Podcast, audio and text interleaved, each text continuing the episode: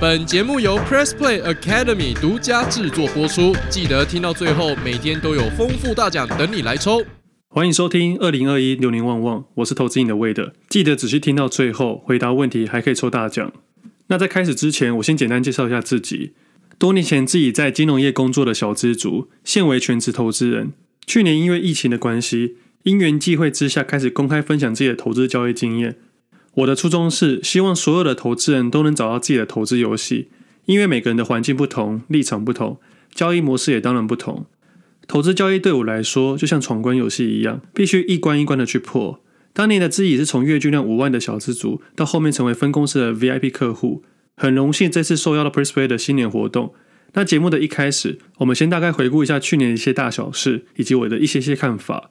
去年因为疫情的爆发，美股在二零二零年的三月九号发生了第一次垄断机制，接着不到半个月的时间，总共经历了四次，也因而造成了国际股市的混乱。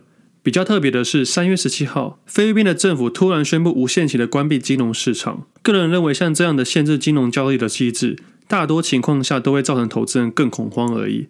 这样的概念就像银行的挤兑风险。假设哪一天我们的存款银行说下礼拜开始银行将领不出钱的话，肯定会造成民众大量去提领钱，每个人都会担心自己的钱领不出来，所以这样会造成挤兑的风险。那菲律宾政府就限制了股市的买卖，也因为这样子，在开盘的下跌二十四 percent。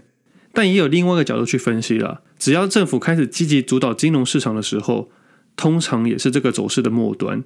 以交易心理学来说，限制金融交易会让投资人将最后的情绪全部发泄出来。就也在三月二十三号开始，国际股市终于出现了反转，一直到现在都还是一个不错的表现。而台湾市场也刚好在三月二十三号那一天开始取消五秒撮合的机制，改成逐笔撮合。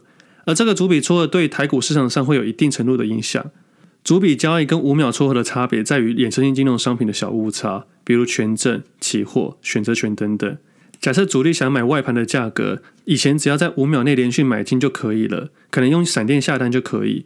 但是现在改成逐笔撮合后，大多数都改成电脑抢单，会在一秒内把想要的部位全部买光。也因为这样的情况下，很容易造成衍生性金融商品在某程度上来不及避险，造成滑价的问题。以前的滑价问题比较会出现在期货上面，但股票市场现在也很容易。一般来说，在买进或卖出的时候，一次只能设定买入四百九十九张或卖出四百九十九张。因为这个改变，大家都会稍微去做调整。不过，我相信一年的调整下，多数人都已经习惯这样的交易模式了。接下来比较有趣的事情就是期货石油负数的问题。一直以来，商品期货市场从来没有想过原来可以到负数值。已在去年的五月份的时候，出现了第一次负数石油的危机。许多投资人以为价格很低而去购买期货石油，想说再赔也不会赔多少，顶多就归零。结果竟然出现了负数，而造成强制平仓。我相信有些投资人是造成极大的亏损，不过也让我们投资人更警惕了。原来现金结算的商品期货会到负数值。那出现负数石油之后，许多投资人都想去买石油的 ETF。而那个时候的我在投资你的各平台表示说，不要去买这种商品，因为当时的溢价很高，高达五倍左右。而像最终这种商品，很容易会持续扣血，很有可能会归零。而那个时候的市价跟净值溢价实在太高了。为什么这种商品会持续扣血？因为追踪期货的 ETF 都会有转仓的成本，而且还有一些看不到的风险。当时的我就认为这种商品肯定会下市的，只要时间够长就会。之后主管机关改了游戏规则，救了两次，但最后两倍石油正二还是下市了。其实很多 ETF 都会遇到这种问题，不是说他们无法赚钱。而是某个程度上，他们是做价差来赚钱的，完全不适合投资人长期持有。我自己的交易方式是喜欢做胜率高的商品，像现在市面上的黄金、原油、VIX、反向零零五零，都极有可能在未来面临下市的问题。简单的概念来说，商品期货型的 ETF 或是追踪反向指标的衍生 ETF 下市都是迟早的问题。那去年大概是这两件比较重要的事情，而之后台股指数就跟台积电一起创新高。因为台积电的联动性跟指数比较高，也因为这样子造成台积电的走势跟台指数很像。不过指数创新高这件事情，台股指数只要还原加权指数，早就超过两万点了。还原加权指数是指将除权息的价格填回去，也就是看总市值，而不是只有看目前的价格。我觉得这样比较符合真正的状况，真正的净值。这感觉比较像是名目利率跟实质利率的差别，也有点像实质购买力的感觉。实质购买力像是一块钱可以购入多少的东西，也就是扣除物价膨胀率。简单来说，以前的鸡排加真奶只要五十元，现在要一百二十元；三十年前的阳春面只要十五元，现在则是六十元。这也是我们的钱越变越小的概念，也就是实质购买力。那回来台股就屡创新高，而也因为三月底疫情的关系，让投资人面临了极度恐慌。连股神巴菲特都说，他这辈子没有看过连续四次熔断的美股。也因为这样子，造就了二零二零年一个特别的一年，也让反弹的力道强上许多。今年也明显感受到台股的交易量上升了不少，从往年的一千多亿的均量，到现在均量大概三千亿。相信有很多新手投资人或者以前没有碰股市的投资朋友也都进来参与，我自己是乐观其成了，因为越多人参与，才能让台湾的市场更多人注意，当然也有可能吸引到国外机构的青睐，但还是要提醒投资人要去注意到风险。股票市场不是永远都是上涨的格局，股票的惯性是缓涨急跌，有时候缓涨了三年，只要三个月就可以全部跌完了。我们应该要在每一刻保持资金跟风险的意识概念。不然很容易在每一次的回档搞得心神不宁。假设投资人没有控制好风险跟资金部位，你可能害怕它涨，也害怕它跌，这是很多新手投资人会犯的错误。但也因为每个人的条件不一样，所以我才推崇投资人应该要找到属于自己独一无二的投资游戏。也因为风险属性的差别，有些喜欢冒险，有些人保守，有些家里很有钱，有些家里很辛苦，所以才希望投资人能找到自己的定位，也千万不要去跟单。因为只有找到自己的定位，投资人才能应付各式的状况。我自己是分两个账户，一个是长期投资的账户，一个是短线交易的账户。长期投资的账户算是存钱的账户，一年只会动两三次，主要是左侧交易。我会在恐慌急跌的情况下，用现股买进自己主观认为有价值的股票。那这个主观的概念取决于我对这公司的发展性、财报、题材，还有我的熟悉度。用这些投资概念增加自己的投资信心。接着就是等耐心的出手，也因为一年我只会出手两次左右，所以我会将准备好的资金分成两次进场，就在急跌恐慌的时候果断的切入。因为没有使用任何的杠杆，在条件设定下也愿意持有较长的时间。我的优势就是利用周期的长度来平滑风险的问题。那另外一个账户是短线投机的账户，这账户主要是右侧交易，也称为自己玩的账户。通常会使用融资、权证、期货、选择权等等的各式金融商品交叉使用，而这个账户占自己的总资产的比例约为三成。在有效的资金控管下，会在这个范围内好好的玩，也会使用到各式衍生性金融商品，但这个风险就会比较大，因为多年来的投资经验会对这些商品的熟悉度比较高。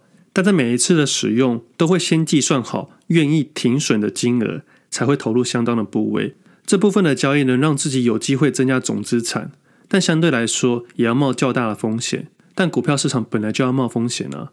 你愿意承受多大的亏损，相对就有机会得到相对的报酬。而这些方法是自己从配置上、逻辑上、工具上的设计游戏。那更细节的内容，因为实物上的关系会有所不同。比如我自己在使用融资的时候，节奏会慢一点，买的时候会比较慢，直到开始获利时才会增加权证的部分。而在华价的上缘，可能会尝试期货的空单去锁获利；极端的下缘，尝试期货的多单去做测试的部分。我也常常这样分享给我的听众朋友。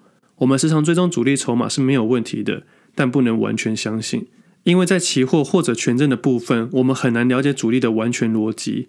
许多主力会边买股票边放空期货，也可能反向交易。所以我才表示，设计自己的投资游戏非常的重要，不要去跟单。这样才不会过度信赖某一项指标，让自己陷入更多的纠结与麻烦。对我来说，基本面、技术面、筹码面、新闻面、情绪面都会参考，但真正让我决定开始交易的关键会是价格。投资人可以思考一件事：假设所有的分析最后都要回归价格这件事情，或许我们可以尝试直接以价格为参考的依据，之后再依照自己的风险属性去调整投入的资金，做一个风险控管。慢慢的，我们将可以找到自己的投资节奏。因为自己有曾经过度交易的经验，所以我自己很推崇投资与生活要平衡。我时常在自己的节目里面用生活的例子来解释投资的概念。那因为过年期间就来应景一下，利用打麻将的感觉导入投资交易的概念。金融投资交易是一个几率的游戏，麻将在某程度上也是。有些麻将高手会去记牌、会算牌、会猜测对手在想什么，而也会依照对手的出牌方式或者翻牌的情绪与动作去猜测对方想要什么东西。看起来像是益智游戏，但在某个程度上，这是心理游戏。我们打麻将应该很常遇到那种很少打麻将却有新手欲的这件事情。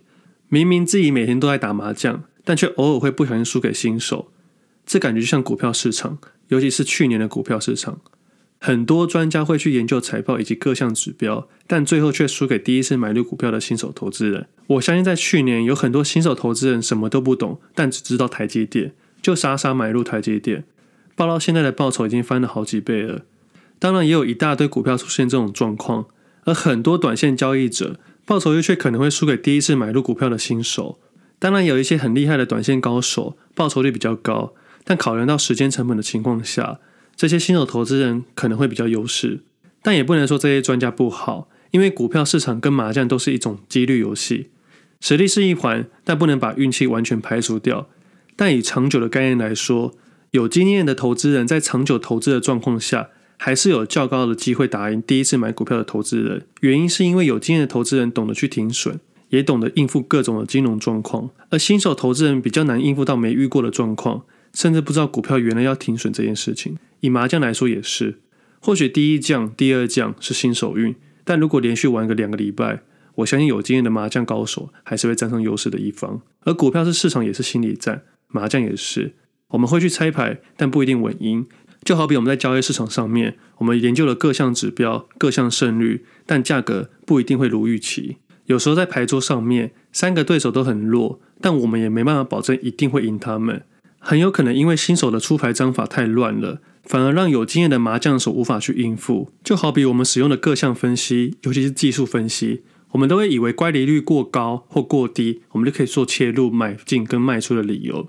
但不可否认的是，股票金融市场时常会有极端值，我们投资人必须考量到所有的极端值，才能让风险降到最低。市场永远是对的，我们要永远谦虚的面对这个市场，在种种的环节应付下。唯有不断的修正，才可以让自己偏向优势的一方。